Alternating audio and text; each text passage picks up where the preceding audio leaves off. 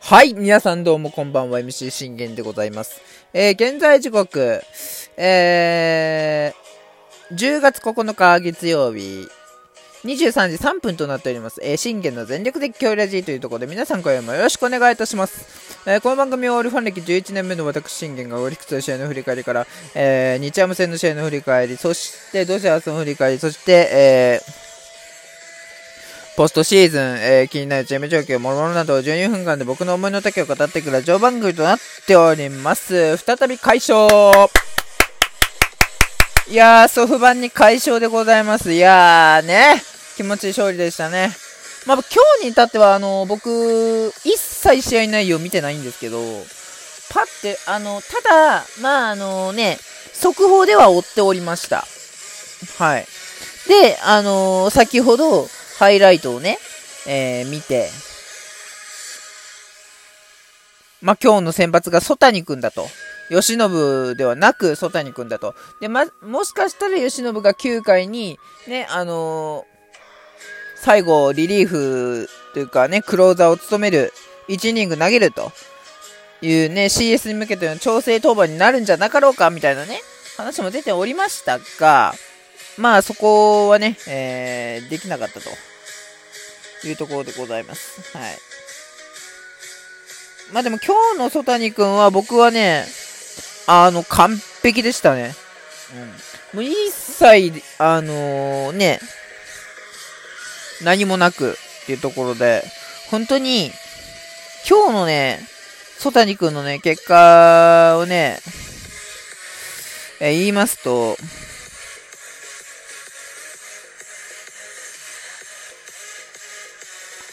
6回被安打1、えー、2四球5奪三振無失点、これは高騰ですよね。今までない曽谷君、今までにない曽谷君が、えー、今日見れたというところでございます。じゃあ、なんで見れたのかっていうと、僕はね、ずっと言ってました。曽谷君に、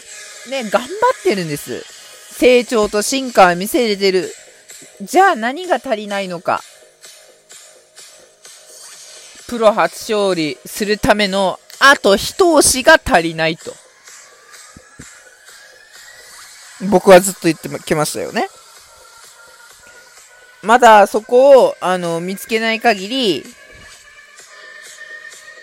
プロ初勝利は、ちょっと遠のくよって、僕は、あの、常々、えー、言ってきたと思います。で、まあ、今日ね、曽谷君の登板だったということで、えー、まあ、もう、プロ初勝利のチャンス最終チャンス、まさにラストチャンスなわけですよ。ね、最、ね、シーズン最終戦なわけで。はい。で、まあ、ここでね、一気に覚醒っていうところで、いうのは僕は、そ、そんなのはまあ無理だろうっていうのは思ってました。ただ、僕自身は、あの、思ってるのは、今までにない曽谷くんとかじゃなく、何か、このね、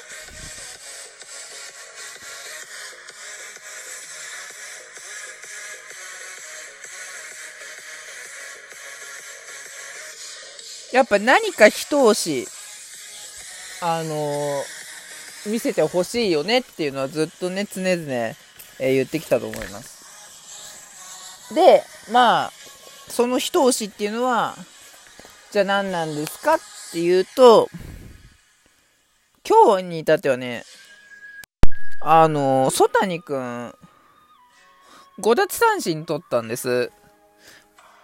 今までって、まあね、2奪三振だったり、3奪三振とか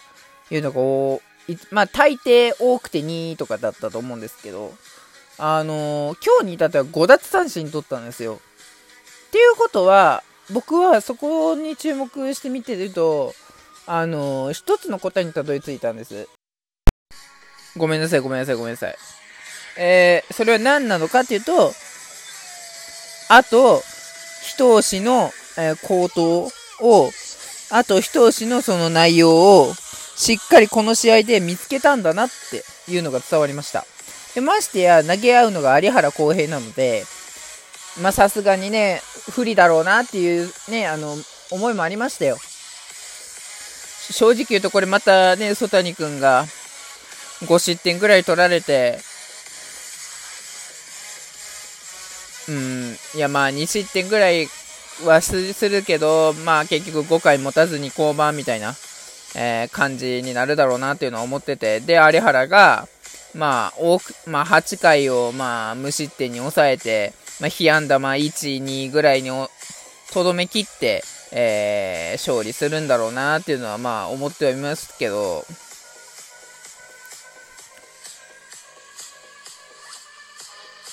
でも、本当にここで言うと、あのー、やはり三振が増えたっていうのは、これは曽谷君の、やはり成長だと思いまして、僕は持ち味がね、あの、出すことができたんじゃないかなっていうのを思ってます。だから、この初回もそうですよね。シュート今宮に空振り三振に、これ2者連続の三振ですよね。しかもワンバウンドした球振らせました。で、今宮には、ちょっと待ってくださいね。まず、えー、シュートをツーシームで空振り。えー、今宮も、あ低め、あじゃ低めじゃなくて、中間あたりのアウトゾーン低めツーシーム。ボール球振らせて空振り三振。えー、ギータには、えー、しっかりストレート勝負でファーストゴロ。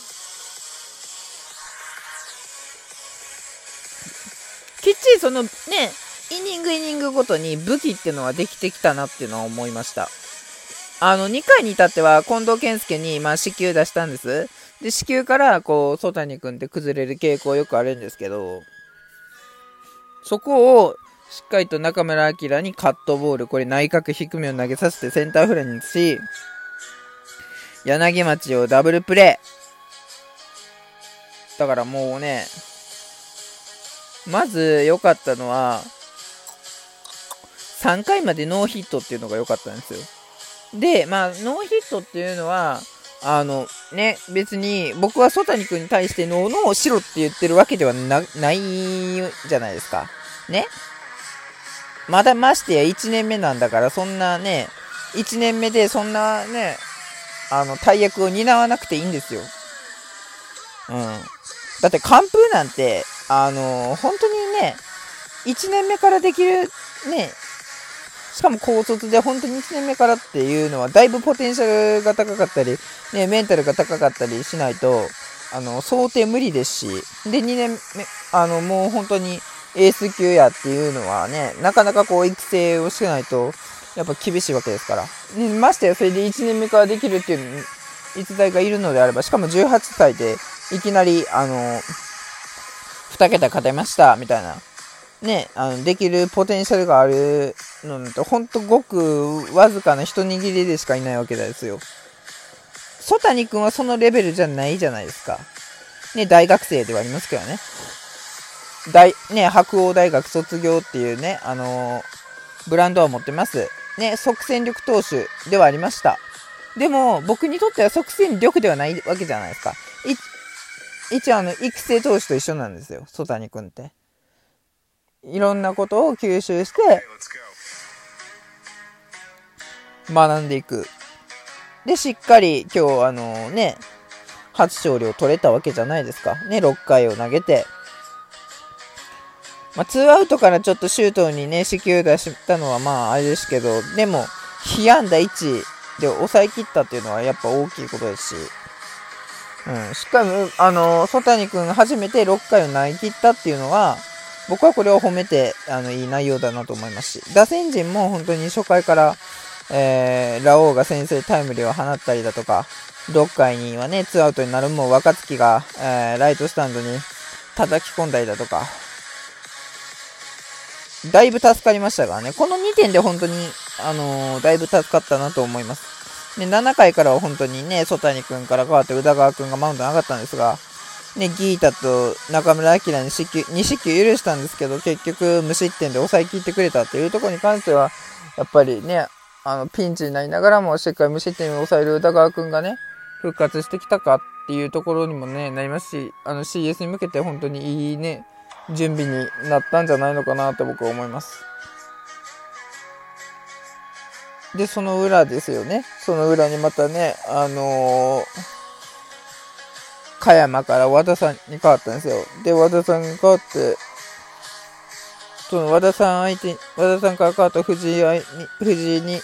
2点タイムリーを放ったわけですよ。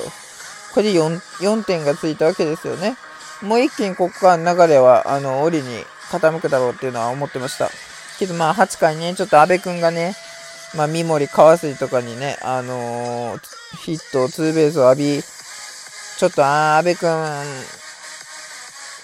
やっぱ取り戻せへんなーっていうのは思ってはいたんですけど、しっかりと、あのー、無失点にここも抑えたっていうのは、やっぱ強い阿部君が帰ってきたなっていうところで、あの、しっかり、ここは褒めれる内容だと思いますし、で、9回ね、僕、ね、皆さんこれ予想してたと思いますけど、吉信出るみたいに予想してたと思いますけど、僕は、多分吉信は出さないだろうっていうのを思ってました。誰出すんだろうなと思ってたあたりに、多分推しあたりが出すんだろうって思ってて、で、まあ、近藤健介に残念ながら、ね、リーグトップタイの26号をね、放たれましたけど、別にそんなことはもういいんですよ。放たれましたけど、それでもしっかり1失点で抑えきってくれたっていうのは、ね、あのー、よくやってくれたと思いますし、セーブが多分ついたと思うんでね。あ、セーブはつかんかっていうところで、まあ、でも解消という結果を、あのー、ここまで持ってこれたというのは大きいことですし、何より曽谷君よく頑張りました。おめでとう。というところで、えー、次回からは CS に向けて、えー、まあ、明日ロッテ楽天、どちらが来ても、えー、我々はいい試合をする、それだけだと思ってるので頑張りましょう。バイバイ。